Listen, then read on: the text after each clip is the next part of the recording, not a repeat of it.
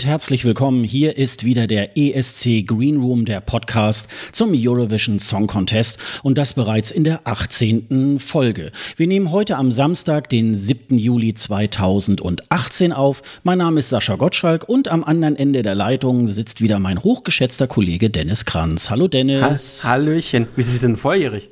Wir sind volljährig, ja, ja stimmt. Genau. Wir sind volljährig. Wir sind volljährig. Das dürfen, dürfen wir jetzt eigentlich alles machen, was wir wollen?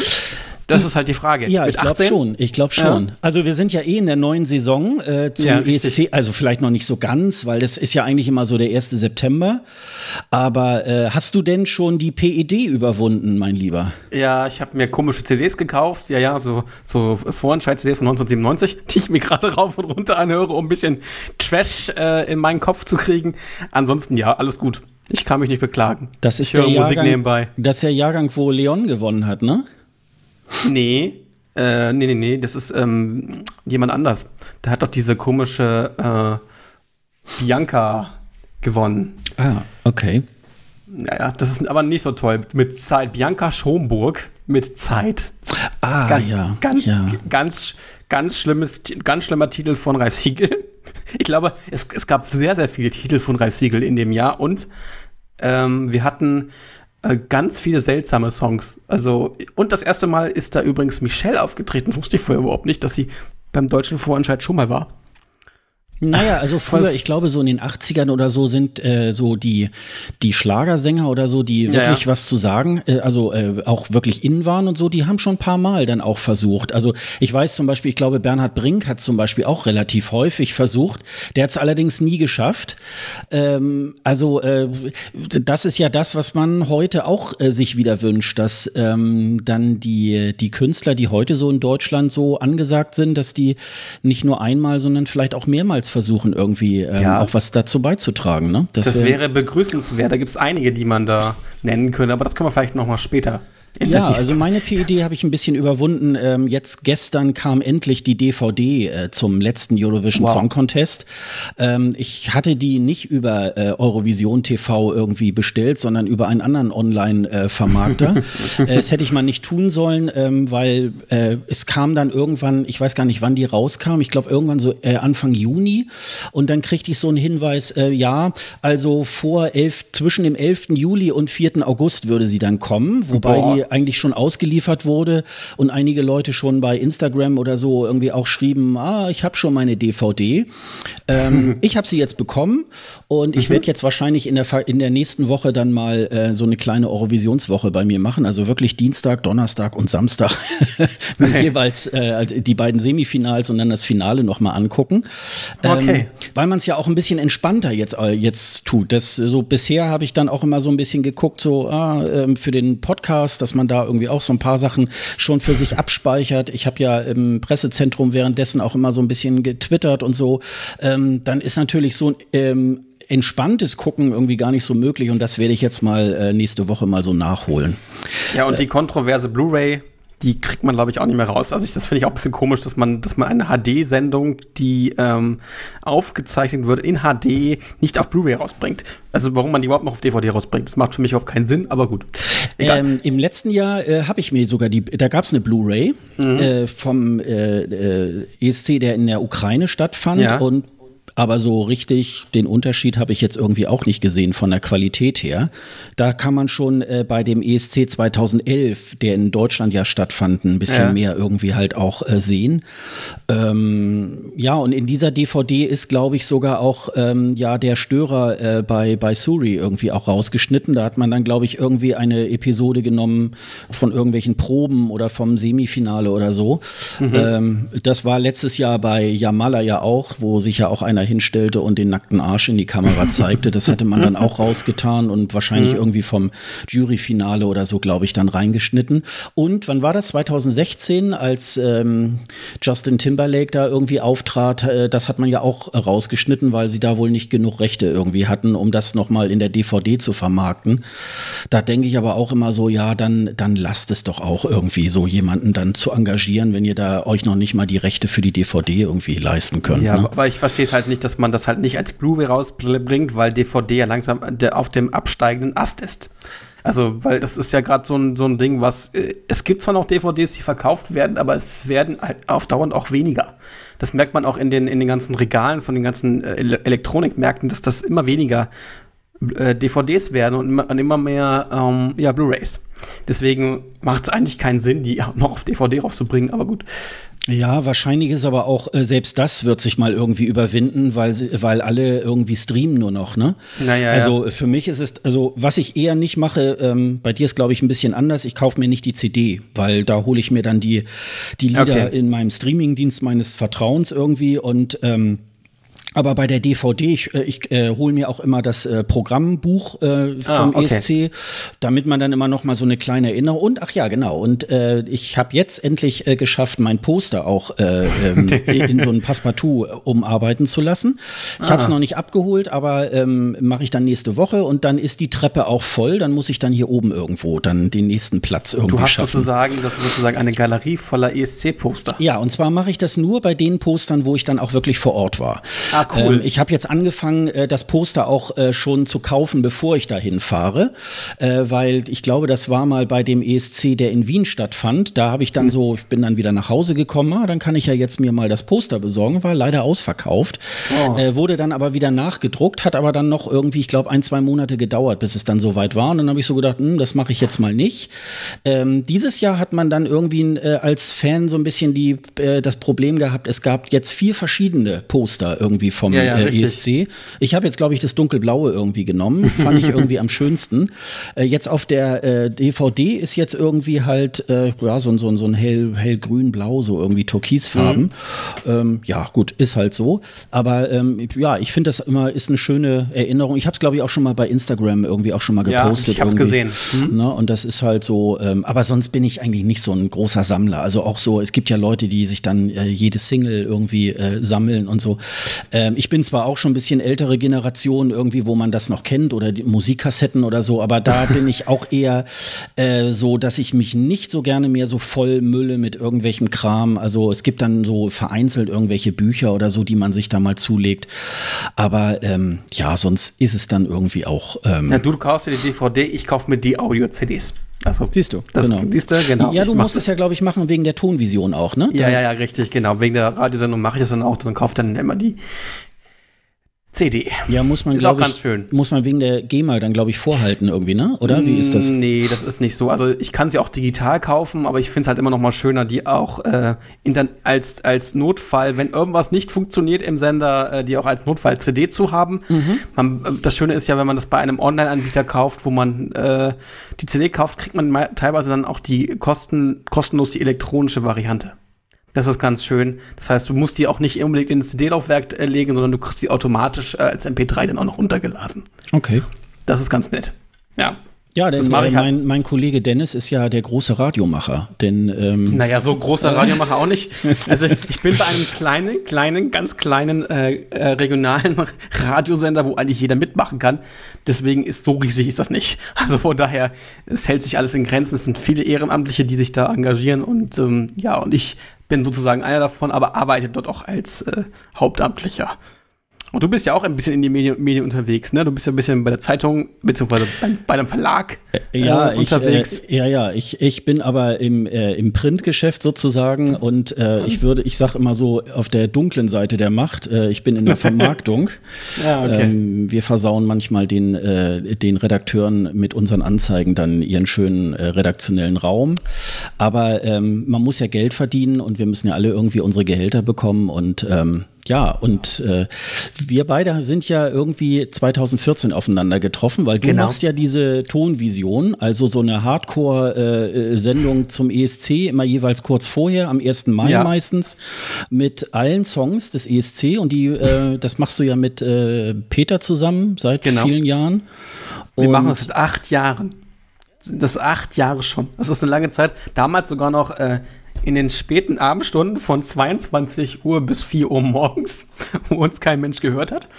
Und dann haben wir irgendwann äh, gesagt, gut, wir müssen irgendwie eine Senderzeit haben, wo man auch ein bisschen ähm, uns länger hört oder auch äh, intensiver hört. Und das war dann halt irgendwie der 1. Mai, wo im, bei uns im Programm dann halt nicht so wirklich was läuft, sondern halt nur Musikstrecken und ansonsten nix. Und deswegen habe ich dann gefragt, ob das möglich wäre, ob wir da sechs Stunden von 13 bis 19 Uhr regelmäßig senden können. Und seitdem machen wir das.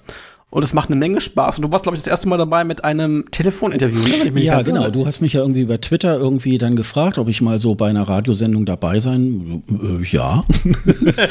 ähm, da habe ich auch hier mit diesem Podcast noch gar nicht so zu tun gehabt. Irgendwie habe ein bisschen getwittert über den ESC.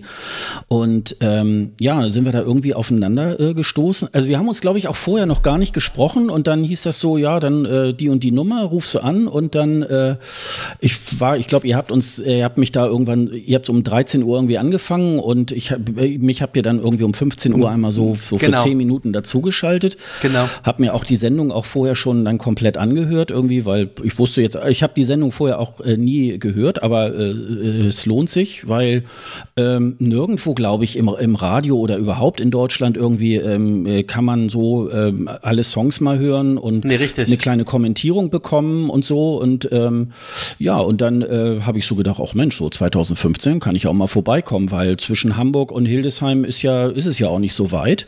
Und das Lustige ist doch, du bist doch eigentlich selber gebürtige Hildesheimer. Also, ja, genau. Ne? genau. Ne, also das, genau. Ist, das ist ja nochmal das ganz äh, Komische, dass wir eigentlich, eigentlich zwei Hildesheimer sozusagen, einer gebürtig, aber jetzt äh, in Pinnenberg lebend, äh, äh sich wiedergefunden haben.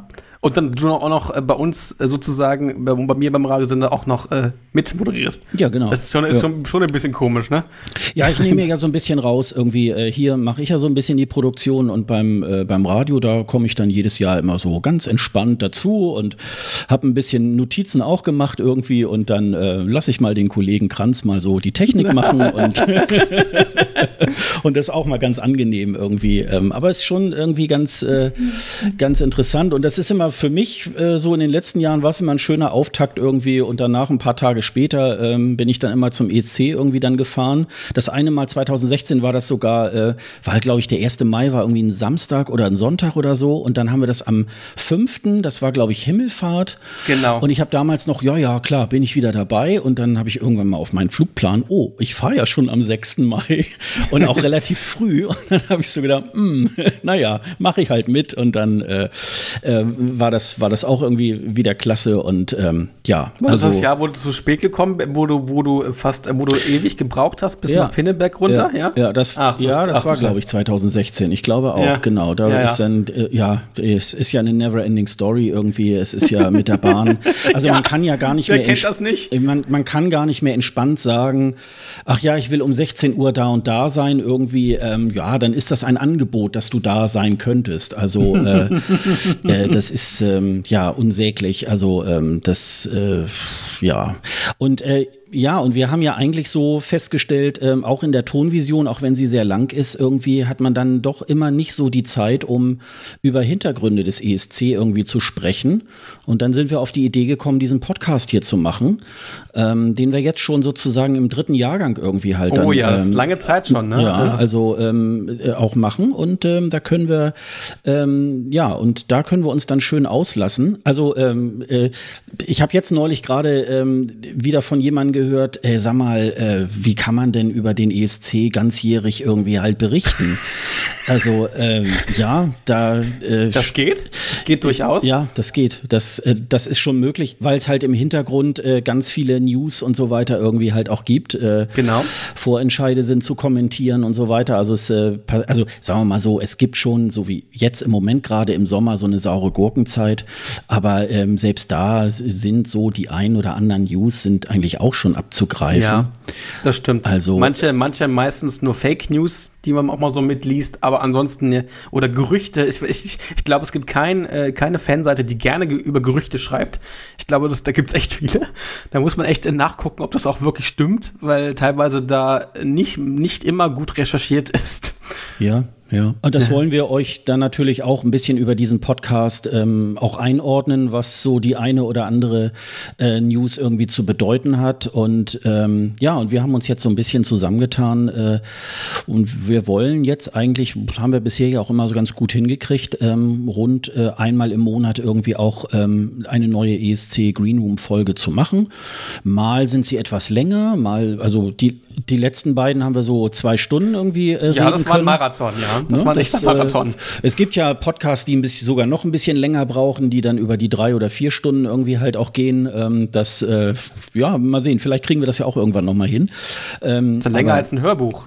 Oder bald fast so lange ja. Hörbuch. Ja, machen wir irgendwann eine ESC-Hörbücher hier. Ja, also das ist halt so. ähm, ja, und diese PID, von der wir gerade gesprochen haben, das ist diese Post-Eurovision Depression. Also, ähm, also ab Sonntag nach dem Finale geht es eigentlich dann schon los. Ähm, ich würde mal sagen, man hat sich ja so mit diesen ganzen Songs äh, des aktuellen ESC-Jahrgangs so ein bisschen auch angefreundet. Und für mich ist das dann immer so wie so, wie so Kinder, die jetzt erwachsen werden und dann äh, gehen sie irgendwie in die weite Welt und äh, ja, und man zittert so ein bisschen, wie geht's weiter, ne? Weil ähm, ja, es gibt halt schon einige Künstler, die dann eben halt auch in der Versenkung verschwinden, weil sie vielleicht auch nur null Punkte hatten. Und manche, die machen da richtig was draus. Da müssen, das müssen nicht immer unbedingt die Sieger sein. Ähm, das können manchmal auch welche sein, die nur so Zehnter oder Zwölfter geworden sind. Oder Letzter. Oder ich Letzter. Kenne sehr, sehr, ich kenne sehr, sehr viele äh, Songs oder beziehungsweise äh, Künstler, die auf dem letzten Platz gelandet sind und im Nachhinein sehr, sehr gute Alben veröffentlicht haben. Äh, die Schweiz, Anna Rossinelli zum Beispiel. Super, super Alben, super, super Songs. Es hat einfach irgendwie nicht funktioniert. Zwar im Finale gewesen, aber letzter Platz. Ja. Also es, und, und sehr, sehr tolle, tolle Studioalben die ich mir immer noch gern anhöre. Also es ist, äh, muss nicht immer schlecht sein, was auf dem letzten Platz landet. Ja, ja, und es gibt halt auch äh, Siegertitel, also ich sag mal so, auch selbst äh, die immer wieder bemühten Abbas, die halt äh, 1974 den ESC gewonnen haben, sind ja nicht erst, sind ja nicht weltberühmt geworden, weil sie den ESC gewonnen haben. Da hatten sie ja noch mal so ein, zwei Jahre eine kleine Durststrecke und sind dann erst im Grunde durchgestartet. Mhm. Ich glaube, das ging los mit so einem, äh, mit, mit einem großen Konzert, äh, mit einer großen Konzertreihe in Australien. Mhm. Und dann haben die Europäer auf einmal so, hm, was ist das denn irgendwie? Und dann wird das halt im Nachhinein immer so umgedeutet. Ich glaube, auch Udo Jürgens hat, glaube ich, auch noch ein, zwei Jahre nach dem ESC gebraucht, ja, ja. bis er dann wirklich seine große Karriere dann auch äh, starten konnte. Aber es ist halt immer ein schönes äh, Sprungbrett auch. Also äh, manche äh, verzweifeln daran und manche, für manche hilft es. Ich glaube, auch dieses Jahr hat ähm, Michael Schulte, glaube ich, auch, ähm, äh, der für Deutschland antrat, glaube ich, eine ganze Menge gebracht. Also äh, seine Konzerte sind, glaube ich, immer ausverkauft jetzt. Ähm, also er ist jetzt auch kein unbeschriebenes Blatt in Deutschland. Also äh, er ist ja auch schon eine ganze Weile auch im Geschäft. Aber durch seinen vierten Platz beim ESC dieses Jahr ähm, hat er, glaube ich, auch einen schönen Schub irgendwie auch bekommen. Und da freuen wir uns ja auch drüber. Ne? Und man sieht ihn sehr oft jetzt auch in Skandinavien, in Dänemark, in, in ich habe, glaube ich, sogar irgendwie beim Radio in Schweden. Es äh, tingelt gerade sehr, sehr viel rum. Vor allem in Dänemark, weil er wohl auch den Song auf Dänisch gesungen hat. Ähm, also er ist da sehr, sehr viel unterwegs gerade. Das merkt man auch und das ist ähm, auch bei, bei, bei ähm, Instagram sieht man das ja auch sehr, sehr gut, dass er sehr, sehr viel unterwegs ist. Und dass er sehr, richtig da Bock hat, äh, irgendwie äh, auch seine, seine Musik zu promoten. Und ähm, ich glaube, das hätte er vor, vor ein paar Monaten noch nicht so gedacht, dass er jetzt auf einmal so durch die Decke schlägt. Und dass auch die Radios ihn spielen. Das hatten wir lange Zeit mit einem ESC-Teilnehmer aus Deutschland ja lange auch nicht. Ja. Dass ihn, dass da gespielt wird, ne? Ja, ich höre immer ähm, NDR Welle Nord ähm, weil das immer so am wenigsten nervig ist. Ähm, ich schalte es immer ein und ähm, die Musik ist immer so, als wenn ich wieder 13 wäre. ähm, aber es ist trotzdem ganz angenehm und die spielen ihn auch sehr oft, weil sie natürlich immer mit diesem Bezug spielen. Er kommt ja eigentlich aus Schleswig-Holstein, er wohnt ja mittlerweile da in Stade, nee, in Buxtehude. Und ähm, ja, und, und äh, hat, ist mal irgendwie, ich glaube, in Flensburg auch immer zur Schule gegangen, deswegen kann er wohl auch äh, fließend Dänisch und so.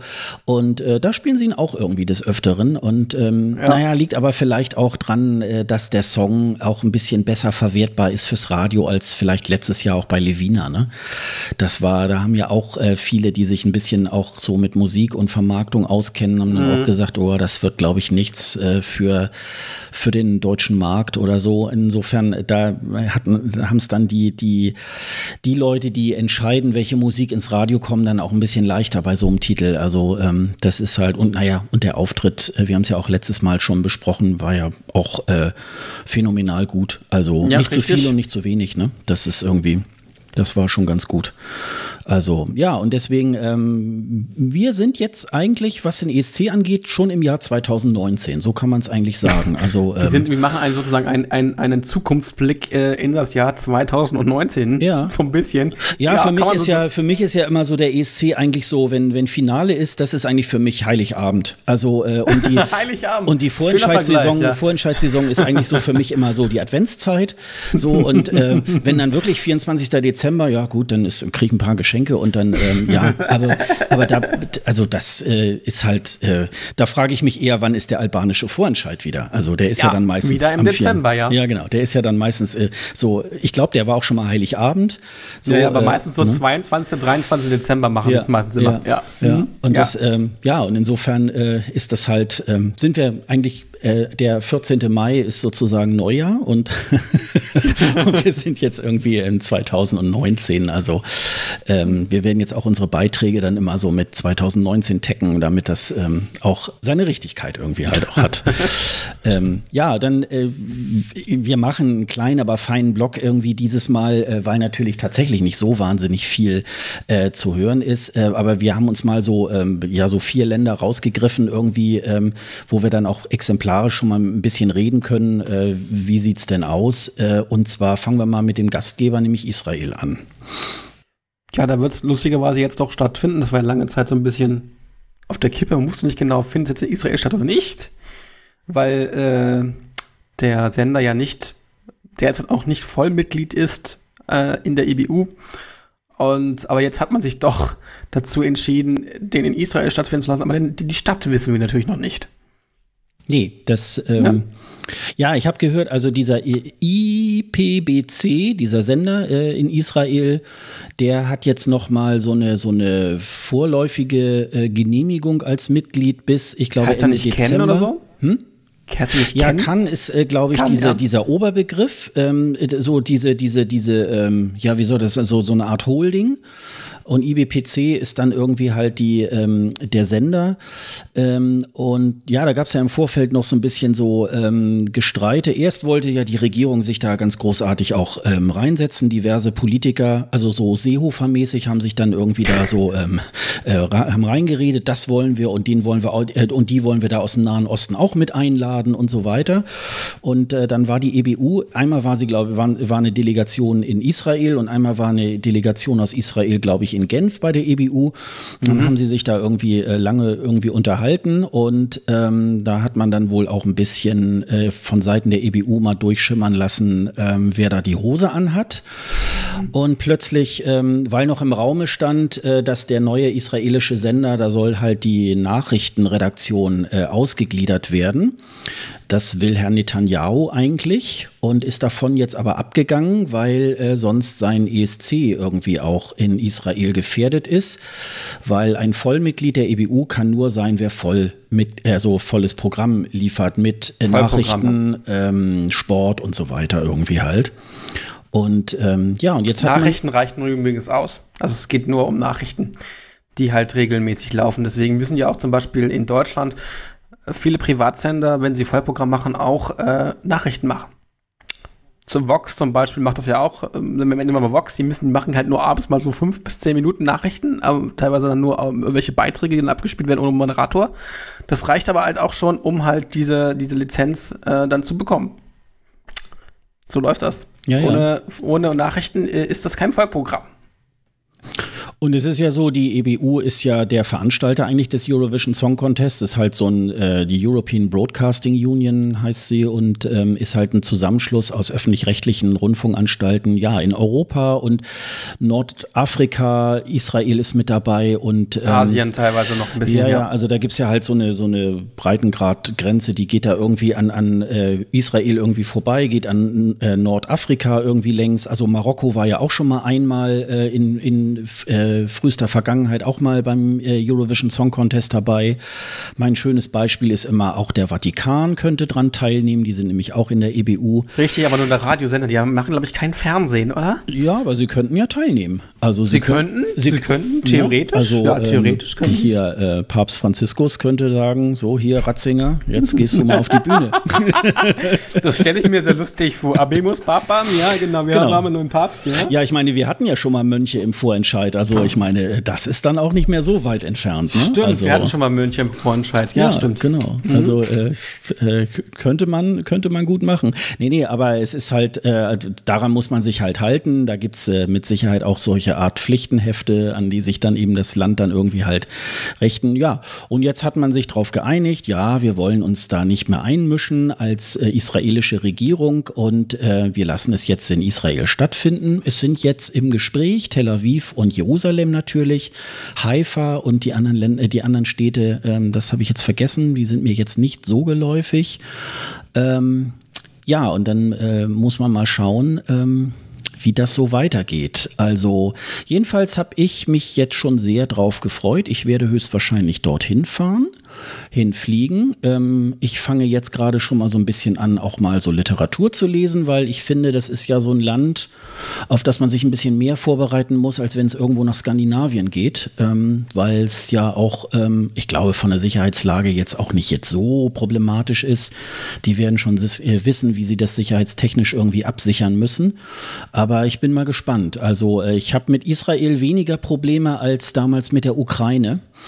Ähm, werden wir mal gucken. Also es hängt natürlich auch, manchmal muss, manchmal äh, geht es einfach ja auch nicht aus finanziellen Gründen, das muss man ja auch mal so sagen. Ähm, äh, ich äh, mache das ja wirklich aus eigener Tasche und aus Hobby und so weiter irgendwie. Und da muss man natürlich auch mal so gucken, weil wenn so ein ESC halt ähm, an, in einer bestimmten Stadt irgendwie äh, stattfinden soll, dann sind die Hotels natürlich auch ganz schnell dabei, irgendwie die Preise in die Höhe zu treiben. Und oh, dann ja, muss man natürlich mal gucken, irgendwie, ähm, wie man das Ganze finanziert bekommt. Und ich habe schon mal geguckt, es gibt also ab Hamburg jetzt jetzt nicht unbedingt Direktflüge, sondern die gehen dann immer über Istanbul, was ich nicht unbedingt möchte. Ich möchte jetzt im Moment nicht gerade so meinen Fuß in die Türkei setzen. Ähm, aber äh, ab Frankfurt gibt es da, glaube ich, irgendwie schöne Sachen. Also, Kann man ähm, nicht über Zypern irgendwie fliegen oder sowas? ja, also muss ich mich da auch noch mal tatsächlich äh, ein bisschen stärker. Ich habe es nur mal so äh, aus den Augenwinkeln mal so äh, bei irgendeinem äh, Reiseveranstalter mal irgendwie halt geguckt. Ähm, das weiß ich jetzt noch nicht so genau. Ähm, man kann ja auch noch mal bei, bei Airbnb noch mal irgendwie auch äh, gucken, um da vielleicht mal so ein bisschen Hotelkosten irgendwie zu senken. Also das werden wir mal so. Das, da, das ist ja noch über 300 Tage irgendwie halt hin. Also da oh, werden ja. wir schon irgendwie eine Lösung irgendwie halt finden. Also ähm, das ist schon ähm, ja, aber ich weiß nicht, also ich finde. Wir, gucken, wir sind gespannt. Ich bin ja. gespannt, welche Stadt es wird. Es dauert noch ein bisschen. Ja, so äh, August, September hat man wohl irgendwie mhm. anvisiert. Also ähm, ja, oft war es auch schon, dass man es traditionell dann am 1. September irgendwie, wenn eigentlich diese richtige, es gibt ja so eine Grenze, also alle Titel, die dann mitmachen dürfen, dürfen nicht vor dem 1. September des Vorjahres ähm, äh, kommerziell äh, ähm, veröffentlicht werden. Und da wird dann meistens auch so die Stadt bekannt gegeben. Also ähm, ich weiß, 2015 war ja Schweden relativ schnell, schon Mitte Juli oder so, und haben bekannt gegeben, dass es in Stockholm stattfindet. Bei den Schweden ist natürlich so, dadurch, dass die gefühlt alle zwei Jahre irgendwie den ESC ausführen, äh, wissen die natürlich auch, äh, wie sowas geht. Alle anderen Länder haben, so äh, Israel, das ist jetzt 20 Jahre her, dass sie das letzte Mal gewonnen haben. Auch eine schöne Abfolge. Die sind ja immer alle 20 Jahre genau dran. Ne? Also das äh, ist ja haben auch sie irgendwie, irgendwie getaktet. Ja, haben sie gut ganz getaktet. Komisch, also ja, dieses Jahr war es dann wieder dran und ähm, ja, mal gucken. Also das wird Thomas Schreiber hat ja schon gesagt, es findet in Israel statt. Ne, schon mal so als Vorankündigung in einem Interview auf eurovision.de. Äh, das glaube ich nicht. Ich, also ich kann mir nicht vorstellen bei der politischen Lage gerade, dass das in, wirklich in Jerusalem stattfinden wird. Ich glaube, die werden sich da, glaube ich, glaube, die werden von der EBU so ein bisschen Druck kriegen, dass sie das nicht in, direkt in Jerusalem machen werden. Weil das halt auch vom politischen Signal halt auch doch ein bisschen komisch wäre. Und es gibt ja leider auch so ein paar Länder, die sagen, nee, wir wollen nicht, oder beziehungsweise es gibt da so Protestbewegungen, die wir nicht weiter kommentieren wollen, aber es ist, äh, glaube ich, ich glaube, dass es nicht, ich glaube nicht, dass es Jerusalem wird. Aber ich glaube, Schreiber hat nur gesagt Israel, ne? Ich glaube, Jerusalem hat er, glaube ich, nicht gesagt. Doch, ich glaube Jerusalem. Ja, doch, er hat ja, wir stellen uns, euch das mal in die Shownotes. Ja, ja, er hat es auf alle Fälle Jerusalem gesagt, ja, ja. aber er freut sich auf Jerusalem. Und Aha. das glaube ich halt, das glaube ich halt wirklich nicht, dass okay. Jerusalem stattfindet. Naja, er ist ja auch in der Reference Group. Also das mhm. ist ja so eine Art Lenkungsausschuss dann, die ähm, äh, über sämtliche so, ich sag mal, äh, tagesaktuelle Sachen rund um den ESC irgendwie entscheiden. Hm, vielleicht hat er ja mehr äh, Infos als wir jetzt irgendwie vielleicht, dadurch, dass er da ein bisschen ganz, er ganz nah da irgendwie halt dran Zitat, ist. Zitat, Zitat, ich freue mich auf Jerusalem. Mhm. Das ist das Zitat auf eurovision.de. Okay. Kam am 6. Aber vielleicht will er ja da in Urlaub fahren, kann ja sein, dass er da. also, Herr Schreiber, ich glaube nicht, dass es in Jerusalem stattfindet, deswegen, äh, wegen der politischen Lage, deswegen, wir können gerne wetten darüber, darüber vereinbaren, ob, ob, es Jerusalem wird oder nicht. Ich glaube es nicht. Ja, er hat ja letztes Mal schon gesagt, äh, 2018 kommt Deutschland in die Top 10, hat er ja auch recht behalten. Also, ja. äh, vielleicht hat er da ja auch recht. Also, vielleicht sollte man da jetzt Moment nicht so mit ihm wetten. Aber ich wette gerne, ich glaube wirklich nicht, dass es Jerusalem wird. Also ich habe irgendwie das Gefühl, dass man doch wahrscheinlich Tel Aviv doch eher in dem Fokus rücken wird, weil das wahrscheinlich auch so ein bisschen die Stadt ist, die man auf, auf anderen Ländern gut äh, verkaufen kann und sagen kann, hey, das ist nicht die, nicht die, ne, die Hauptstadt, beziehungsweise nicht die gewünschte Hauptstadt, sondern die Stadt, die halt auch äh, bekannt ist und äh, mhm. durchaus auch Möglichkeiten hat, diesen Contest auszutragen. Ja, also ähm, es hängt ja immer ein bisschen auch von, also ich äh, meistens ist es ja so, es, es steht und fällt ja eigentlich immer so mit den Hotelkapazitäten auch. Mhm, ne? Genau.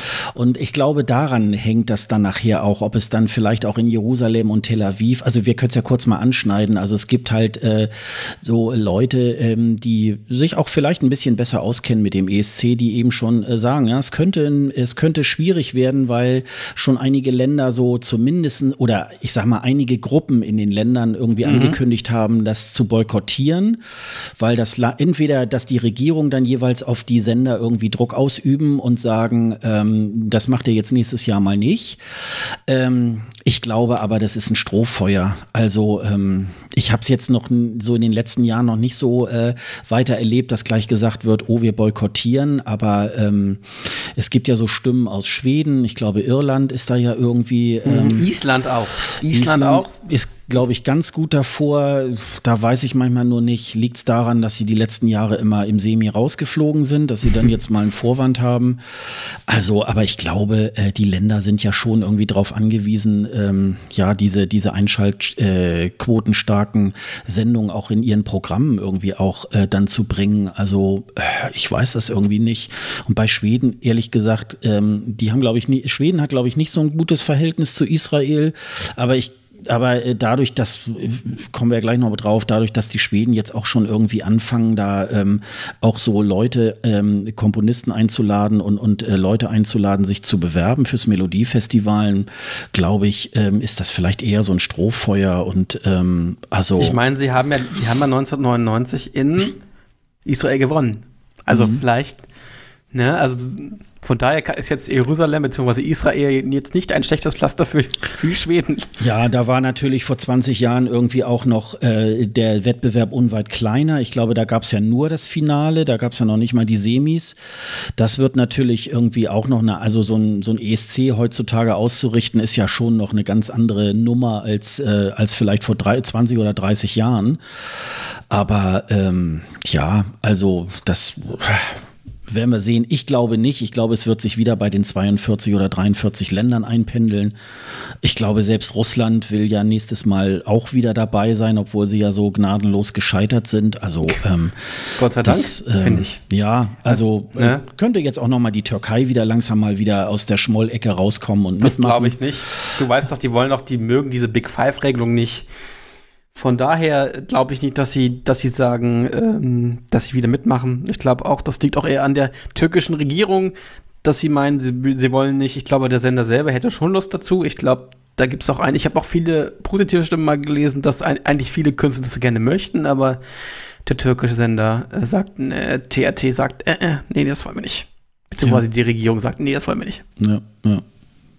Ja, also wir warten mal ab. Also ich glaube, es, ähm, äh, wenn wir Näheres wissen, ähm, dann werden wir, glaube ich, in der nächsten oder übernächsten Folge dann äh, mal ausführlich darüber reden, ähm, wie das, ähm, wie es halt ausschaut. Ähm, ja, wir werden mal gucken. Also, ach ja, und es liegt natürlich auch dran, muss man ja auch nochmal sagen, dass ähm, man muss ja mittlerweile schon irgendwie eine Halle bringen, wo man äh, mindestens 10.000 Zuschauer irgendwie halt unterbringt. Daran hängt es ja auch manchmal.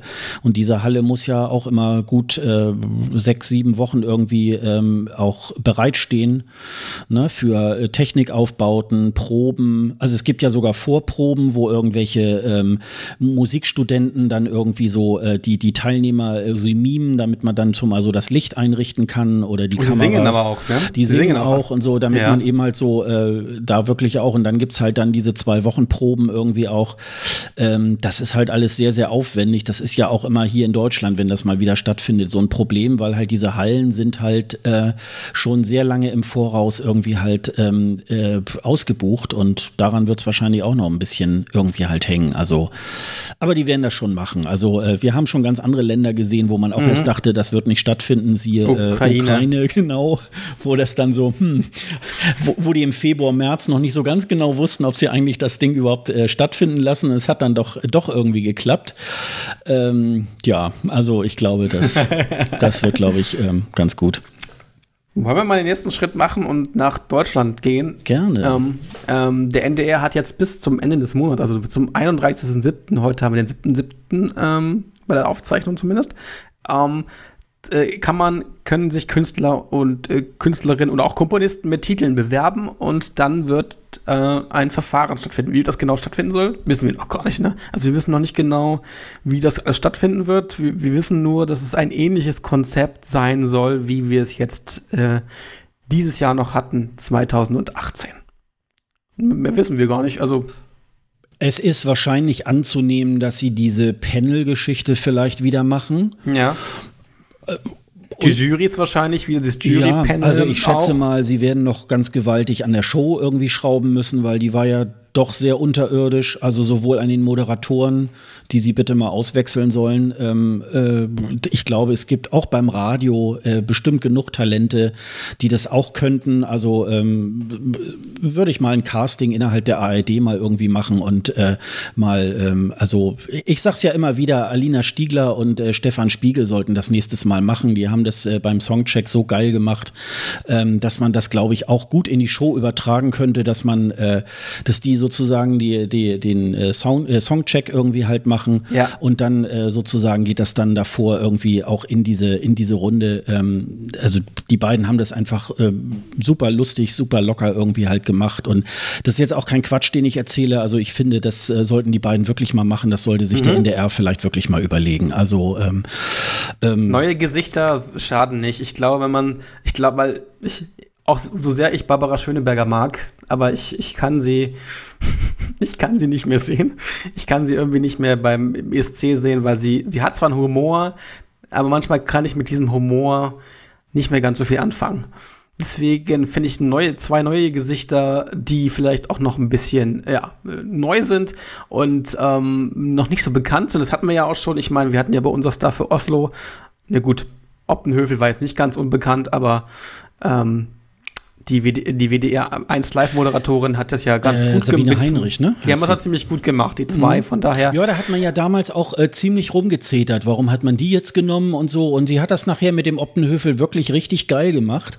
Und äh, ist ja innerhalb so, zumindest in der Radiolandschaft in der ARD, ist sie ja mittlerweile eine Größe. Und ähm, das hat ihr also nicht geschadet. Und sie hat das wirklich auch äh, hervorragend gemacht. Und sowas in der Richtung könnte man ja ähm, beim deutschen Vorentscheid auch irgendwie wieder machen. Finde ich auch. Ja, außerdem hatte, hatte ja sie auch dann noch eine Sendung, glaube ich, beim WDR, also eine Talksendung, glaube ich. Also sie hat da sowieso ein paar Sachen gemacht dann Mhm. auch. Von daher ist das für viele noch ein Sprungbrett und für Optenhöfel war es auch ein Sprungbrett in die ARD.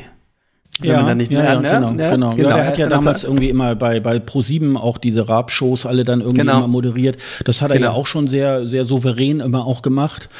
Ähm, ja, und das, äh, also finde ich, ähm, also da musste man um, ja, neulich war ja äh, Barbara Schöneberger auch bei Fest und Flauschig mal irgendwie zu Gast und dann redet sie, sie ja auch irgendwie so über Jobs und so weiter, ob ihr irgendwas peinlich wäre.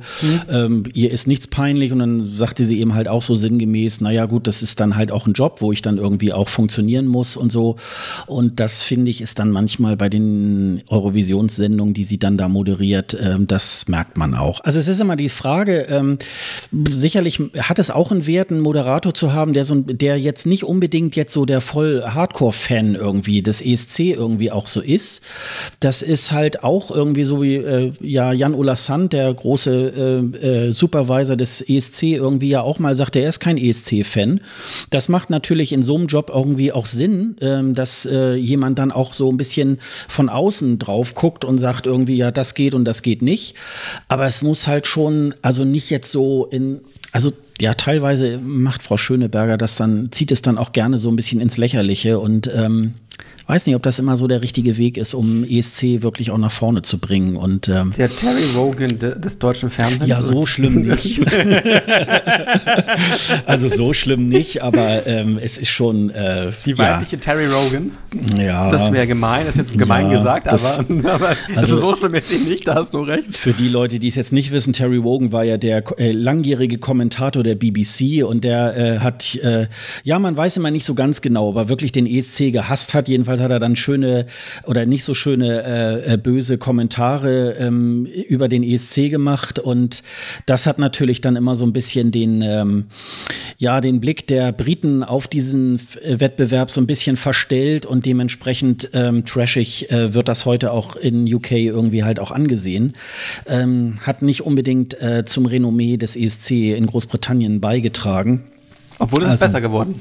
Es ist, es ist, hat, es hat sich so ein bisschen gewandelt. Sie machen jetzt mal wieder einen Vorentscheid nach, äh, nach vielen Jahren der, der Abwehr, der internen Auswahlen haben sie jetzt in den letzten zwei, drei Jahren ja auch Vorentscheide gemacht, die auch ganz okay waren. Es war jetzt nicht alles Mist. Von daher, darauf kann man aufbauen. Ob das jetzt, ob das dann halt, wie das dann im nächsten Jahr läuft, werden wir ja sehen. Das wissen wir ja nicht, ob es, äh, ähm, Eurovision You Decide ähm, dann so in der Form noch geben wird oder wie auch immer man das machen wird. Aber ich glaube, da kann man auf Dauer erstmal anknüpfen und da kann man sich erstmal entwickeln. Mit ja. Diesem, mit diesem ja. Naja, bei Deutschland ist halt so, äh, wir warten mal ab. Also mir persönlich sind ja immer vor allem eigentlich gar nicht so sehr so, so, so ein äh, Showformat wichtig, sondern äh, die Songs. Ich hoffe jetzt, dass der gute Platz von Michael Schulte auch dazu führt, dass tatsächlich auch äh, äh von sich aus äh, etablierte deutsche Künstler sich auch melden. Ähm, und ähm, ja, und da eben halt dann äh, auch, auch was dazu beitragen, dass wir auch eine gute Line-Up haben. Also ich sag mal so, im letzten Jahr war ja dann letztendlich Michael Schulte auch wirklich der Beste.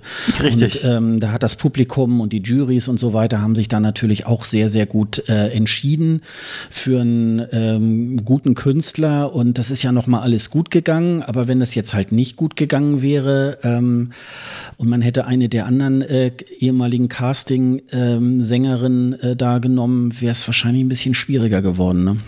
Selbst bei Vox Club, da würden mich Leute wahrscheinlich verschlagen, aber ich glaube, da wären wir auch ziemlich an der hinteren Tabelle gelandet. Ja, die, ne? also ähm, mittlerweile muss ich dir recht geben. Also ähm, ja. ich fand am Anfang, ähm, ja, das mhm. war eine andere Farbe und äh, habe ich auch so gedacht, ja, ähm, und dieses, ja, so bayerische und so weiter, das ist das, was man eigentlich so äh, stereotyp von uns Deutschen irgendwie auch verlangt und äh, auf dieser Klaviatur spielen wir jetzt mal mit denen. Aber es war, der Song war dann doch sehr, sehr anbiedernd und sie sind sich ja selber gar nicht treu geblieben. Das war ja irgendwie auch so ein bisschen das Problem. nee, es ne? Gibt sogar eine WM, es gibt sogar ja. eine WM-Version von Igmar die so. Ja, ja, ja. ja. die so. Also daran sieht man auch, die haben auch so ein bisschen äh, wirklich damit gerechnet, sie, sie, sie werden auch für Deutschland irgendwie antreten und dann hätten sie auch die volle Marketingmaschinerie irgendwie angeworfen. Und ähm, das merken halt die Zuschauer auch irgendwie, dass das irgendwie alles nicht ehrlich gemeint ist. Und, und nicht ähm, echt. Es ist nicht echt. Ja, ja. ja, das merkt man leider. Das mag, also die sind, man muss dazu sagen, sie sind ja auch nicht mehr Bayern, äh, Bayer. Also die ja, sind ja, ja alle, die sind ja so zusammengecastet, ne? Ja, ja genau. Das sind alles genau. ehemalige ähm, Musical-Darsteller teilweise. Also es ist alles so nicht echt. Ja, so aus der also, Retorte irgendwie, ne? Genau, mhm. genau. Ja. Und das ist halt, halt, fand ich halt auch schwierig, dass sie dann halt in dem Vorentscheid äh, waren, oder beziehungsweise, weil man das ja so hoch gehypt hat bei vielen äh, Fanseiten, auch bei vielen Blogs und das hat mich so ein bisschen gestört, dass das einfach, weil, weil ich genau wusste, das kann nicht funktionieren. Und, ähm, und mir wurde ja recht gegeben. Also, ja, ja, ja, ja, ja, Also das ist halt irgendwie, ähm, Ja, also es ist ja, es hätte ja noch mal Jutje Jongen, ne? Also das ja, ist ja irgendwie. Ja, ja genau. Ne? Also insofern, äh, insofern ist es, glaube ich, auch, ähm, ist es auch müßig und jetzt guckt man nach vorne und ähm, ja, wir haben ja auch schon des Öfteren mal gesagt, macht mehr Sendungen und so weiter irgendwie. Wir warten jetzt mal ab. Ja, aber ich fand jetzt gut, also es war, glaube ich, wirklich erst eine Woche, äh, äh, also in der Woche nach dem Finale ging das schon los, dass sie dann auch einen Aufruf gemacht haben.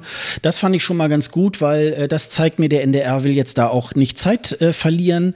Und äh, die Zeit kann ja, wenn man sowas organisiert, auch sehr, sehr äh, kurz sein. Ähm, das wird ja wahrscheinlich ähm, ja, jetzt Ende, Ende Juli ist ja zu Ende. Dann werden die sich wahrscheinlich irgendwie im August, September wird vielleicht dann irgendwie wieder der Aufruf für das Panel sein, wenn sie das so weitermachen wollen.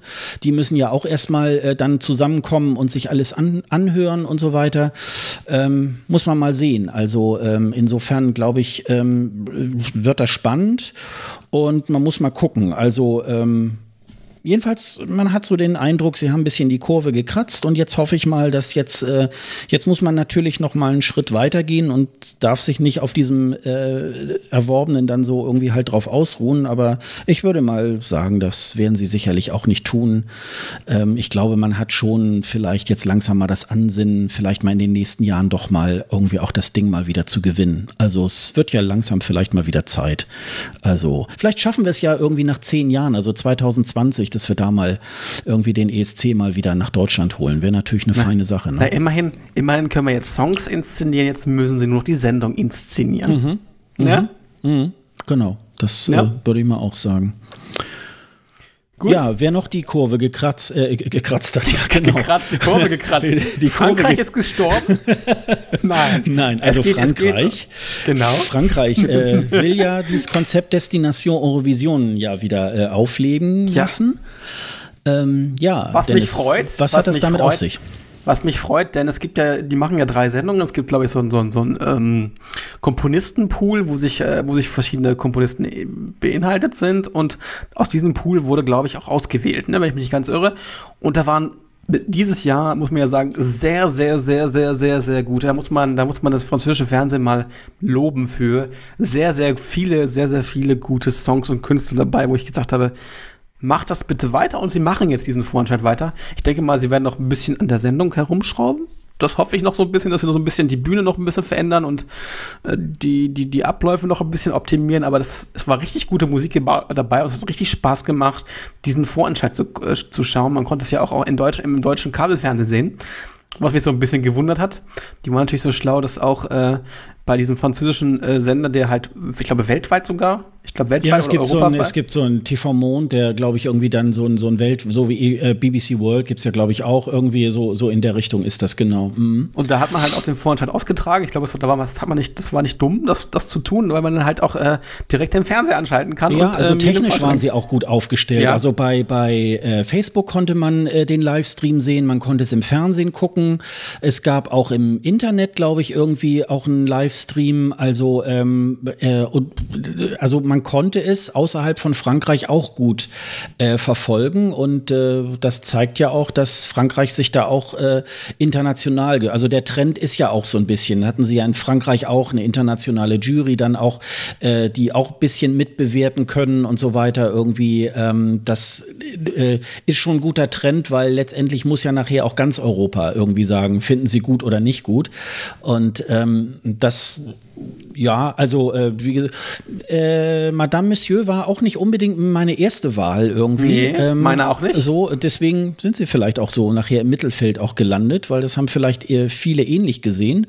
Aber Frankreich hat ja auch ganz, ganz böse Durststrecken irgendwie miterlebt mhm. und äh, sind jetzt in, in den letzten Jahren irgendwie auch mit Amir 2016 und so auch sehr gut irgendwie platziert gewesen. Also ähm, das ist schon, ähm, und man muss sich, das ist ja ähnlich wie bei der Fußball-Weltmeisterschaft. Es gibt halt keine kleinen Länder mehr. Äh, die kaufen sich dann auch irgendwo, äh, entweder in Schweden oder sonst wo, irgendwie gute Komponisten ein und äh, äh starten da auch mit äh, sehr, sehr guten äh, Titeln, die international auch gut standhalten. Und deswegen kann man nicht mehr sagen, irgendwie, oh, Georgien oder Albanien oder so, was wollen die denn hier? Die haben doch gar keine Musik, sondern die machen ja auch richtig gute Sachen. Und da müssen sich die großen Länder, die Big Five, da auch wirklich ein bisschen anstrengen. Und das hat Frankreich auch, finde ich, getan. Das, Sehr gut gemacht. Ja, vor allem auch, aber auch äh, ähm, französische Komponisten waren da sehr viele dabei. Also das hat äh, das, das auch ausgemacht. Es war sehr, sehr gute Musik, sehr, sehr auch international, ähm, internationale Musik, die halt auch sehr, sehr gut äh, funktioniert hätte. Ich hätte, glaube ich, drei, vier oder fünf Songs da gehabt, die, die ich hätte gesagt, das kann zum ESC fahren, das kann zum ESC fahren. Und das hat, das hat auch diese Sendung ausgemacht, dass man da halt so viel, und es hat auch, es hat auch Spaß gemacht, das zu gucken.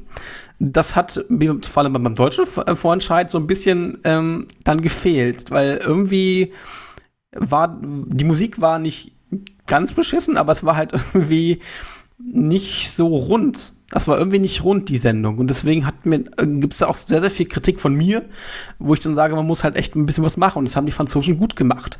Äh, und die haben da gezeigt, dass man mit wenig Mitteln, also auch mit wenig äh, Bromborium, weil so perfekt die Sendung war jetzt auch nicht. Die, äh, man kann sich auch über die, über die Moderation streiten und so, aber von, von der Art und Weise, wie sie es gemacht haben, war es gut gemacht und nicht langweilig, es hat unterhalten. Das, das hat mir bei der deutschen Vorentscheidung gefehlt. Ja, also ich sag mal, wenn man beim deutschen Vorentscheid schon irgendwie dann äh, den Riesenpimmel der, der, ähm, der, der Bühne ja. dann irgendwie schon thematisiert, ja, dann äh, kannst du eigentlich auch schon ausschalten, ne? Ja, also genau. äh, das äh, war dann halt auch irgendwie, nee, aber äh, muss auch sagen, das war wirklich, äh, ich habe ja das mal irgendwie, was war das, 2014, wo sie da äh, äh, die, die äh, Twin Twin ja da irgendwie mhm. hingeschickt mhm. haben. Und Mustache, da, da stand, Mustache, genau. Ja. Und da standen äh, auch nur drei Songs zur Auswahl und da war wirklich die Auswahl zwischen Cholera und Pest, ne? Und, und äh, vielleicht noch Fleckfieber oder keine Ahnung. Und ähm, das war wirklich ganz, ganz schlimm. Und ähm, ja, ich weiß gar nicht, im Finale standen nachher auch irgendwie, ich glaube, zwölf Titel. Nö, ich glaube, bei mir war es bestimmt über die Hälfte, wo ich sagte, wow, das kann ich mir gut vorstellen. Also ähm, vor allen Dingen, die haben ja da äh, diese, diese Entwicklung der Künstler auch so ein bisschen über die Semifinals mitgemacht. Im Semifinale ging es erstmal nur um den Song und um den Künstler. Und dann haben sie ja im Finale dann noch sozusagen auch, äh, auch eine Performance irgendwie dazugebaut mit entweder Tanzeinlagen oder, oder Deko oder keine Ahnung. Und da trennte sich auch so ein bisschen die Streu vom Weizen und, und ähm, das äh, macht ja auch ganz viel aus. Und ähm, nee, es war auch ein unterhaltsamer Abend. Also es war wirklich, es konnte man, also nun bin ich des Französischen auch nicht so mächtig. Das ist ja dann oft so, wenn man dann die, die Vorentscheide auch aus Island oder so, dann äh, kann man das ja, man kann dem als, als ESC-Fan dann schon folgen, weil man so ungefähr weiß, was jetzt, äh, wie das so abläuft. Aber wenn dann die Musik auch noch ein bisschen auch unterirdisch ist, dann äh, wird es natürlich auch sehr, sehr zäh, weil wir das natürlich auch gerne für euch dann irgendwie angucken, damit wir euch sagen können, äh, wo muss man hinschauen, in welches Land und in welches Land muss man nicht hinschauen. Deswegen ähm, äh, tun wir uns das so den einen oder anderen Vorentscheid auch mal an, wo man so sagt, oh, den würde ich mir unter normalen Umständen vielleicht auch nicht irgendwie angucken. Aber das, ähm, das hat wirklich Spaß gemacht. Das, ähm, das war und ähm, ja, da kann man eigentlich auch nur hoffen, dass es ähm, eigentlich äh, noch mal so eine Qualitätssteigerung gibt und äh, noch mal irgendwie ähm, mehr Spaß weil die macht. Ne? Französische, ne? Weil die französische Musikszene ist atemberaubend. Es gibt richtig gute Sachen, teilweise die, äh, die ich auch so in meiner Sendung, ich habe eine Sendung über eigentlich über skandinavische Rock- und Popmusik, aber ich versuche auch so ein bisschen auszuschweifen und habe auch schon verschiedene andere französische Künstler dort vorgestellt und es gibt richtig, richtig gute Musik in Frankreich. Und ich hoffe, dass durch, dadurch, dass man dieses, diese Plattform dort schafft, vielleicht auch mal solche Künstler sich dort anmelden und sagen, wir, ich möchte gerne noch äh, internationaler sein und ähm, möchte mich halt gerne noch äh, europaweit und darüber hinaus promoten. Und ich glaube, das ist eine Möglichkeit, die, die France 2 ja äh, schaffen kann, dieses Format auf Dauer zu etablieren, wenn man das vernünftig macht. Und das bisher haben sie ja den, den Start dafür schon gut hingelegt. Ja, auf jeden Fall. Ja, und dann äh, kommen wir zum Mutterland des ESC. dem, Mutter, ja, dem Mutterland, dem, er muss eigentlich sagen, dem Mutterland der Vorentscheide. Und, äh, also ich sag mal so, die lieben Schweden können, können Fernsehen, das können sie. Sie können diese, diese Unterhaltung sind extrem gut. Auch teilweise lustig. Was sie nicht, was sie dieses Jahr nicht gekonnt haben, ist die Musikauswahl. Weil die war unterirdisch. Und wenn man, wenn man nur irgendwie die zweitwenigsten Punkte von den Zuschauern bekommt, dann sollte man sich schon fragen, hm, was müssen wir ändern an diesem Vorentscheid? Äh, ich, die suchen ja jetzt auch schon, ne, wenn ich das mitgekriegt habe. Also es sind Leute, es sind jetzt Komponisten eingeladen ja, und äh, okay. äh, bewerben kann man sich zwischen dem 31. Oktober und dem 17. September. Na, okay. Das sind wohl wahrscheinlich auch weltweit. Also ähm, da ist, glaube ich, jetzt nicht, äh, es gibt ja so in, Isl in Island zum Beispiel, da muss, glaube ich, der Komponist oder so seit drei Monaten, glaube ich, da leben oder wie auch immer. Da ist es ja ein bisschen schärfer. Ähm, aber in Schweden kann, glaube ich, jeder kommen. Also es kommen ja auch manchmal, also äh, Christa Siegfrieds aus Finnland hat das ja auch schon mal probiert. Oder in letzt, hier dieses Jahr aus Polen, ich komme jetzt gerade nicht auf den Namen, die hatte sich ja auch irgendwie beworben. Also da sind schon. Äh, Margareta. Margareta, genau, genau, richtig. Mhm. Und ähm, ja, also was wollen wir vermuten? Ich denke mal, es wird wieder so eine Tournee durch äh, schwedische Städte geben. Wie immer, ist, die ändern ihr, also die Konzepte sollten sie definitiv nicht ändern, aber sie müssen halt die, die Auswahl der Musik, was sie bisher gewählt haben, oder was, was halt der schwedische Sender SVT ausgewählt hat, ich glaube, noch mal ein bisschen überdenken. Aber vom Format her kann man den, den Schweden eigentlich nichts nachsagen. Sie machen eine sehr, sehr gute Show. Es ist immer tolle Stimme. Ich habe mir selber schon überlegt, mal dahin zu fahren, weil es einfach eine tolle Show ist, die du auch als Nicht-Schwede verstehst. Ja? Und das ist halt das Spannende. Und es ist teilweise, äh, gut, die, letzte, die Musik hat ein bisschen nachgelassen, aber die Show ist mega geil. Also in, in den ganzen äh, Stadien, wo sie immer unter, oder in den ganzen Hallen, wo sie immer jedes Jahr sind, das ist schon extrem viel Aufwand, diese, diese, äh, diese Städtetour, beziehungsweise ja, diese Städtetour. Es ist schon immer mega aufwendig. Und ich muss sagen, ähm, das ist auch gut gemacht. Aber ob das, das aber dieser Vorentscheid würde nicht so, muss ich auch mal sagen, weil es ja immer gerne Rufe gibt, dass wir doch gerne ein Melodiefestival in Deutschland haben sollten. Ich glaube, das würde bei uns nicht so funktionieren, weil die Schweden halt eine andere Mentalität haben. Und ich glaube ja auch über 80 Prozent der Schweden ja den ESC gucken. Ja, und deswegen ist das halt auch nochmal eine andere, andere Nummer. Weil es ist halt für die Riesenparty, wenn dieses Melodiefestival stattfindet. Und das kriegen wir, glaube ich, bei uns so einfach noch nicht hin, da wir noch nicht eine Marke und diese, ja, diese Euphorie hinbekommen haben. Ja, ich glaube, dieses Melodienfestival ist so ein bisschen so ein äh, schwedisches Wetten das so in mehreren Shows hintereinander so und äh, man sieht das ja auch im Publikum, wenn dann halt dann diese diese diese Drahtkameras dann irgendwie übers Publikum, es sind auch äh, viele Familien mit Kindern dann auch da.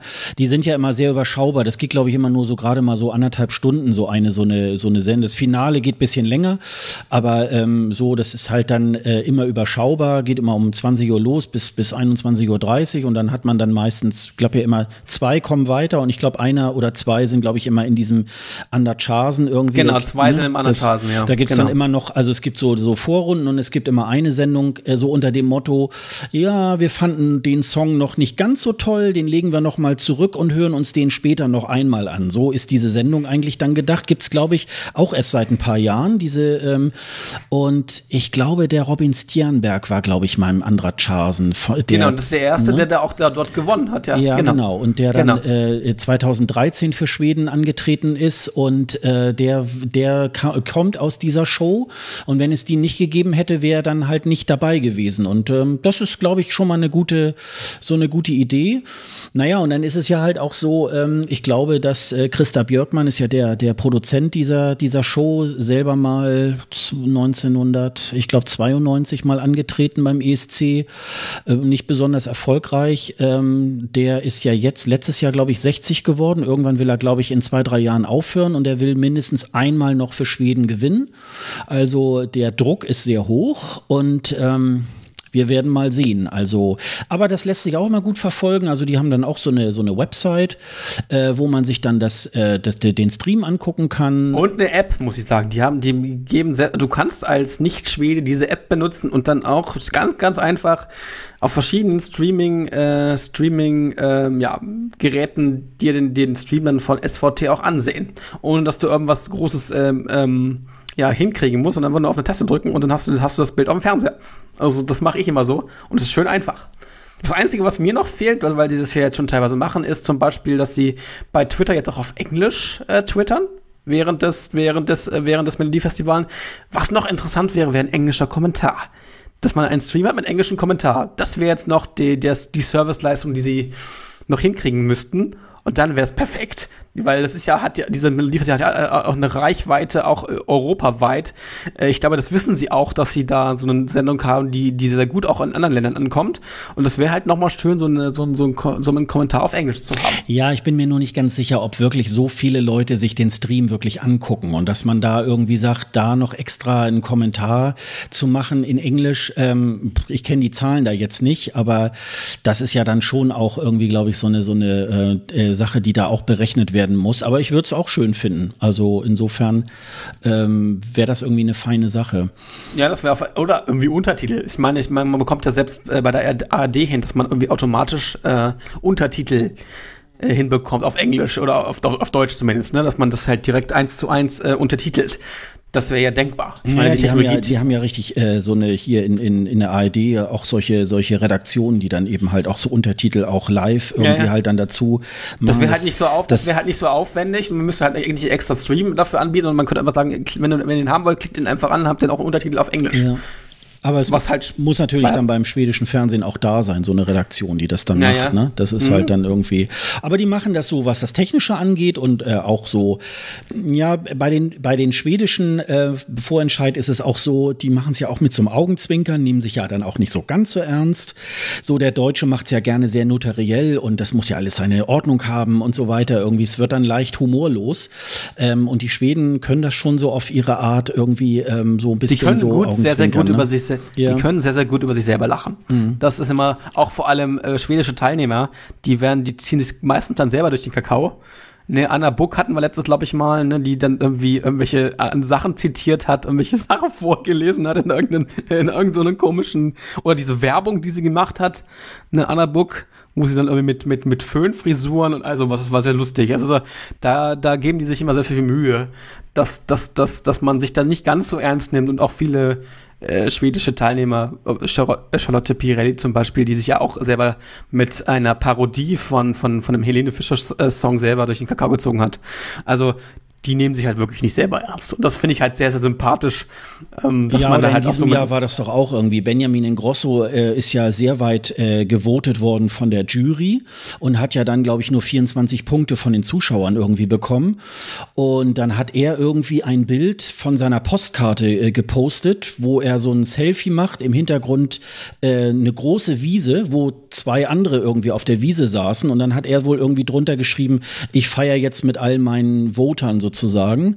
Und da hat er dann selber noch sich so ein bisschen äh, äh lustig genommen. Also, und das finde ich, sowas finde ich immer klasse. Also ähm, das ist halt schon, ähm, ja, es ist halt auch nur Unterhaltung, wie man immer so schön sagt. Ne? Ja, das, das ist, ist halt Stefan, es ist Stefan, äh, Stefan Ratz Credo, ne? Ja, genau. Äh, er hat jetzt genau gewusst, es ist halt nur Unterhaltung.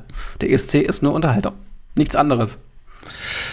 Ja, und das werden wir jetzt ein bisschen beobachten. Ähm, ich habe uns jetzt schon auf der auf der äh, auf unserer Seite ähm, www.escgreenroom.de äh, äh, wir hatten ja im letzten und im vorletzten Jahr auch schon immer so eine so eine Live-Tabelle mit allen Teilnehmern des Eurovision Song Contest und da habe ich jetzt schon mal so die ersten bestätigten Teilnehmer aufgeschrieben.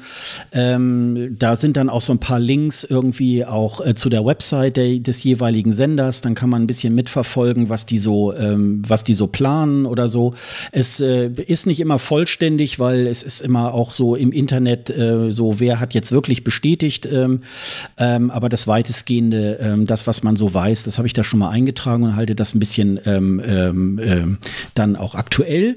Und was wir natürlich im, in der nächsten Saison oder in dieser Saison auch äh, dann wieder bereithalten wollen, wenn die Vorentscheidssaison ist, äh, braucht ihr nicht irgendwie ähm, äh, krampfhaft äh, im, bei Twitter oder so so nachzufragen, wo, äh, wo finde ich den Stream zu dem und dem Vorentscheid, den werden wir jetzt auch wieder äh, anbieten. Und zwar oben auf unserer Leiste gibt es ein, ähm, Link, der nennt sich Stream. Da habe ich jetzt schon mal äh, den Stream vorbereitet, auch für den äh, Junior Eurovision äh, Song mhm, Contest. Sehr gut. Den gibt es ja jetzt irgendwann im November. Ich muss jetzt selber gerade mal auf In unsere Weißrussland. Genau. Habe ich das dazu geschrieben? In Minsk. Gibt es den? Ich irgendwo. Am 25. November, genau. Mhm. Mal gucken, ob Eurovision das wieder auf Deutsch kommentiert. Das haben letztes Jahr leider nicht gemacht. Also, liebe Herr Schreiber, beziehungsweise ja, alle anderen, wir hätten das gerne wieder auf Deutsch. Ich würde das gerne wieder mit deutschen Kommentaren sehen. Also, wenn, wenn, das, wenn das möglich wäre, würde ich mich sehr, sehr freuen. Also äh, Thomas Mohr hat das ja schon mal gemacht, ja, das hat er genau. hervorragend gemacht und äh, gerne wieder. Also, wo ähm, es in Malta war, genau, wo es in Malta war, genau. Ja, da war aber selber nicht vor Ort, sondern nee, hat es dann von Hamburg aus irgendwie halt gemacht. Genau. Ne? Also ähm, das, äh, das gibt es ja übrigens auch beim, äh, beim richtigen äh, Eurovision Song Contest. Ich glaub, es gibt Belgien ja Länder, macht das sowas. Also ne? Belgien macht das, glaube ich, genau. was die mehr. Also, es ja. gibt ein paar Länder, die das machen, von die dann nicht dahin fahren, sondern das halt von zu Hause aus kommentieren. Ja, ja. Was ja auch okay ist. Naja, weil diese, diese Kabine kostet wohl auch irgendwie äh, Miete oder so. Und äh, das können sich manche ähm, Sender dann irgendwie nicht leisten. Ist ein bisschen schade, weil ich glaube schon, äh, wenn ein Kommentator wirklich vor Ort ist und auch so ein bisschen so die Atmosphäre äh, aufsaugen kann oder so, dann äh, kann er schon noch ein bisschen anders darüber kommentieren, als wenn man das dann wirklich nur am Fernsehbild irgendwie halt sieht.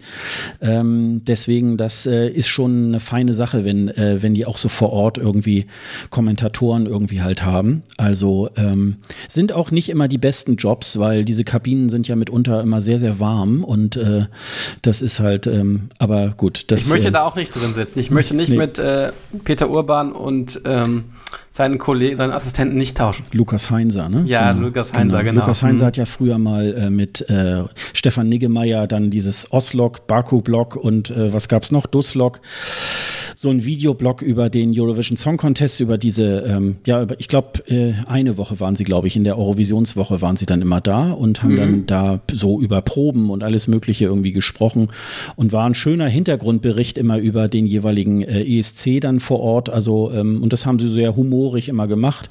Ist dann leider 2012 dann das letzte Mal ähm, am Start gewesen. Also ist auch schon wieder sechs Jahre her. Und ähm, ja, und dann hat ja der NDR den Lukas Heinzer dann als Assistenten für Peter Urban irgendwie abgeworben. Aber ne? was, was Einzige, was, was die beiden, was Nigi und er noch machen, ist, dass sie immer in seine, in seine Box schalten und dazu einen Livestream machen, beziehungsweise ein YouTube-Video und dass man da halt da mal gucken kann, wie es da drin aussieht. Äh, das ist immer ganz cool. Dann sprechen sie ein bisschen über Songs und so. Also das machen sie schon noch, aber sie machen halt diesen Blog nicht mehr. Ja, schade eigentlich, ne? Also ja, sollten schade. sie mal wieder machen. ja, das, mal wieder äh, machen. Er macht ja mit Sarah Kuttner, glaube ich. Ich glaube, der Nigi macht ja jetzt irgendwie mit Sarah Kuttner irgendeinen, irgendeinen ähm, so ein, so ein Medium-Ding, so, so ein Fernsehen-Podcast, äh, glaube ich. Ich bin nicht ganz irre, wo sie halt auch mal ein bisschen quatschen. Und ich glaube, ESC war da jetzt nicht so ein Thema, aber an sich wäre das mir eine coole Geschichte, wenn er wieder, was für den ESC machen würde. Tja, also, ist also lieber, bei jedem beliebt. Ne? Lieber Niggermeier, äh, mach mal bitte wieder was. Wir würden gerne was sehen. Ja. Ja, jedenfalls äh, halten wir euch da immer aktuell dann äh, mit diesen Streams auch. Also wie gesagt, der nächste, äh, den wir euch äh, dann zur Verfügung stellen, ist der vom Eurovision Song, äh, Junior Eurovision Song Contest, der am 25. November in Weißrussland irgendwie stattfindet. Das, äh, das ist immer sehr über, übersichtlich. Ich glaube, das sind immer nur so 15 Länder oder so. Ähm, da ist mittlerweile auch Australien selbst dabei, Deutschland leider nicht. Ähm, Frankreich, glaube ich, ist diesmal wieder dabei. Die machen mal wieder mit. Ich habe es irgendwie gelesen, also es gibt ein paar Länder, die auch äh, von dem Big Five von uns, also von dem normalen äh, ESC auch daran teilnehmen wollen wieder.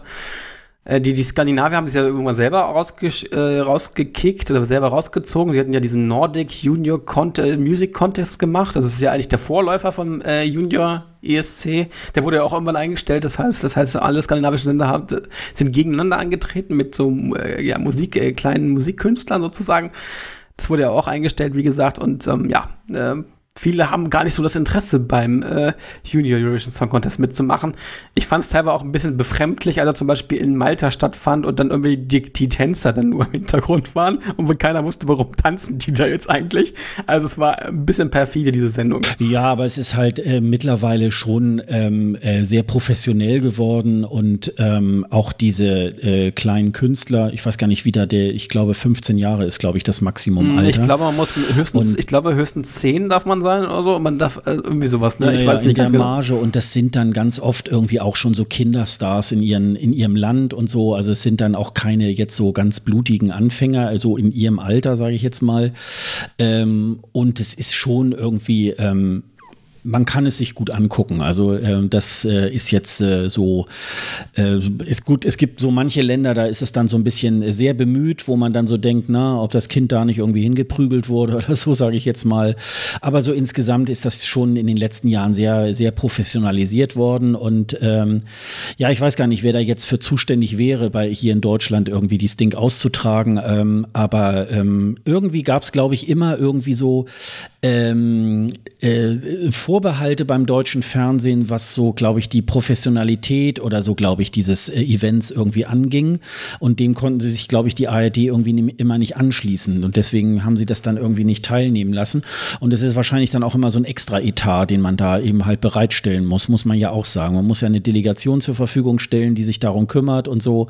Das ist halt schon nochmal wieder ähm, nicht wahrscheinlich so aufwendig wie beim ESC, aber wahrscheinlich ähnlich. Also das ist halt. Ja, und wir haben noch so ein paar äh, Streams äh, stehen gelassen, sozusagen Aufnahmen davon von den letzten Vorentscheiden. Die stehen dann da auch irgendwie nochmal drauf. Könnt ihr, wenn ihr euch da nochmal interessiert, auch nochmal ähm, anschauen.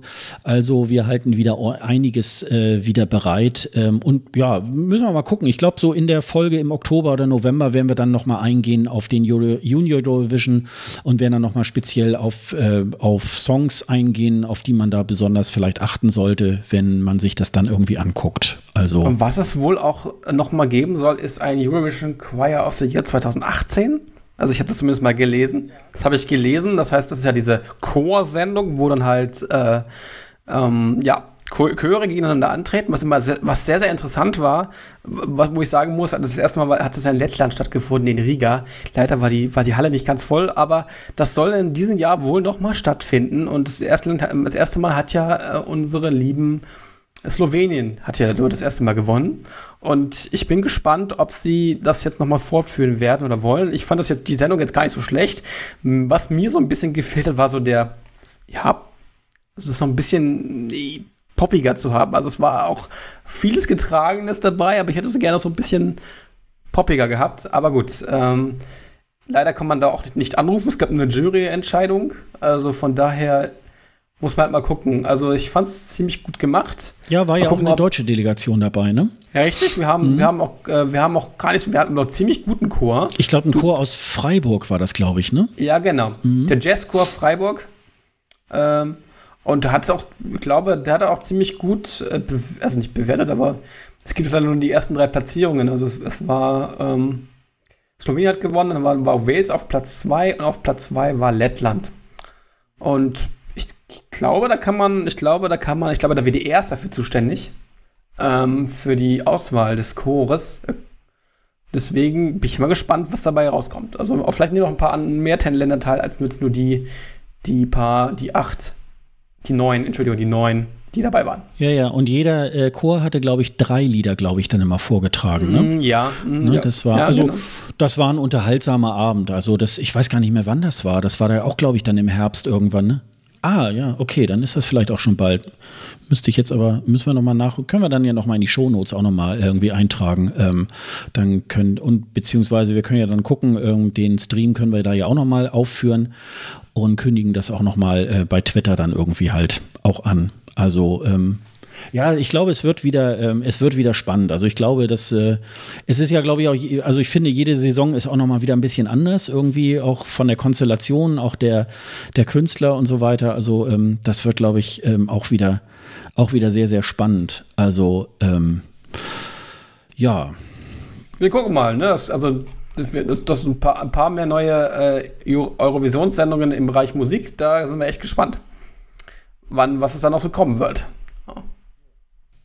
Ja, wie gesagt, wir haben äh, diese, diese Seite äh, escgreenroom.de, da ist irgendwie alles drin. Da. Wir haben auch eine, eine, ähm, ein Link about, äh, wo ihr dann auch ähm, äh, die, die Bios uns auch mal angucken könnt. Genau, die Bios von äh, Dennis und mir.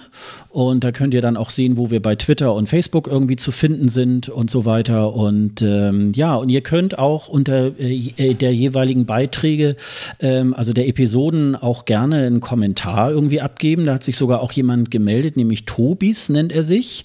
Und der hat sich nochmal zu Slowenien gemeldet, nämlich dieses Lied äh, Quala Ne, äh, wo so ein bisschen gefaked, oh, die Musik ist ja irgendwie ähm, ausgefallen. Da haben wir uns ja auch irgendwie ein bisschen da, darüber geäußert. Äh, und Tobis schreibt dazu, zu Slowenien möchte ich sagen, dass im Semi der Ausfall äh, gespielt, äh, der Ausfall gespielt wurde, aber im Finale hat man nicht versucht, das nochmal eins zu eins zu machen, sondern Lea sagte kurz vorher, dass die Musik Musik ausgemacht werden soll und äh, animierte die Zuschauer direkt danach zum Mitsingen. Zum Vergleich im ersten Semifinale taten sie erst noch fragend, warum die Musik weg ist. Also wenn man sich die Ausfälle der beiden Auftritte anschaut, fällt auf, dass im Semi ungeplant war und im Finale nicht mehr. Also das war nicht so, das war schon irgendwie sowohl im Semi als auch in den Proben und so weiter, war das äh, schon geplant, weil ähm, die müssen ja nachher in dem Semifinale genauso ihren Auftritt machen äh, im, wie nachher im Finale oder umgekehrt im Finale wie im Semi. Ähm, also da, da, da kann man das nicht mal so, mal so machen. Ich weiß gar nicht, ob es auch, glaube ich, bei der Kleiderordnung auch irgendwie äh, dann, dann eine Vorschrift gibt, dass äh, die dann auch das blaue Kleid tragen müssen äh, im Finale wie im Semifinale. Ich glaube, das ist da auch so. Und deswegen war es halt sehr, sehr lächerlich, weil ähm, es gibt sicherlich gerade in Deutschland nicht hier so viele, die sich wirklich die Semifinals dann auch angucken. Aber die Fans, die das dann halt machen, die denken dann so, ah, jetzt kommt dann wieder so, oh, die Musik geht aus und so. Und ähm, das äh, fand ich dann halt auch, also äh, das war sehr, sehr bemüht und wir hatten da auch dann im Pressezentrum haben wir das dann immer gesehen, oh, jetzt ist ja die Musik ausgefallen, so sehr ironisch. Und ähm, ja, das war, äh, das war wirklich dann auch äh, wirklich ein bisschen dumm.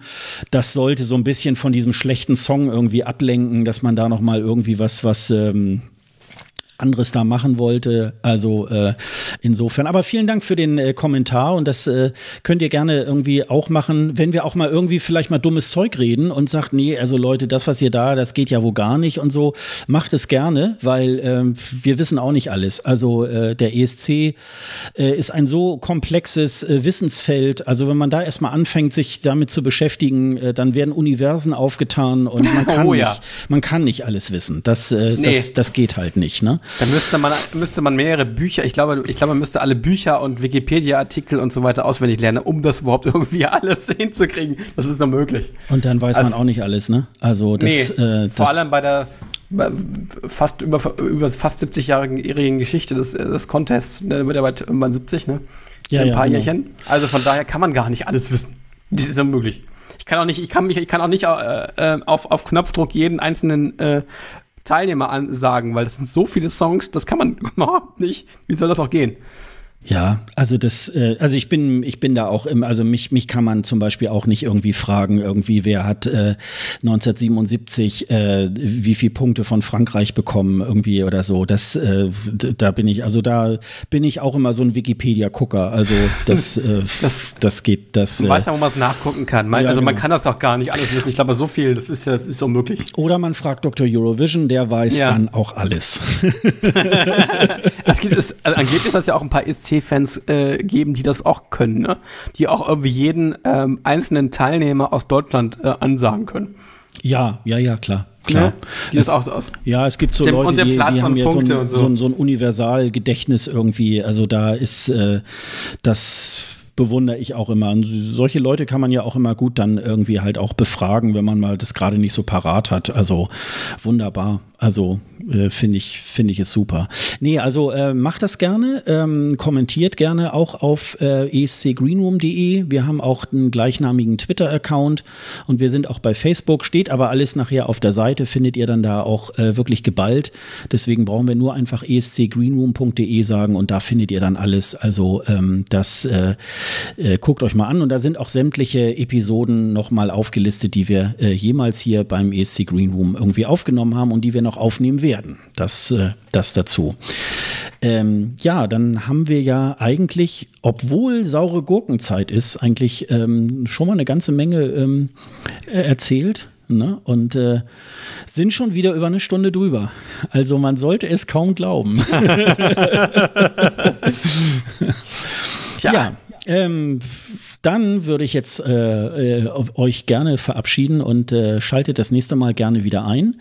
Ähm, was wir dann besprechen, wissen wir noch nicht so genau. Das äh, wird sich ja erstmal so in den nächsten vier Wochen irgendwie dann wieder so ergeben. Dann wünschen wir euch eine gute Nacht, einen guten Tag, ein gutes Mittagessen. Was gibt's noch? Äh, seid ihr im Zug oder wo auch immer unterwegs? Im Bus, im Auto. Man kann uns ja überall hören, jede Tag- und Nachtzeit. Deswegen schönen Tag, schönen Abend und so weiter. Und äh, wir hören uns dann bei der nächsten Folge. Genau. Tschüss. Tschüss.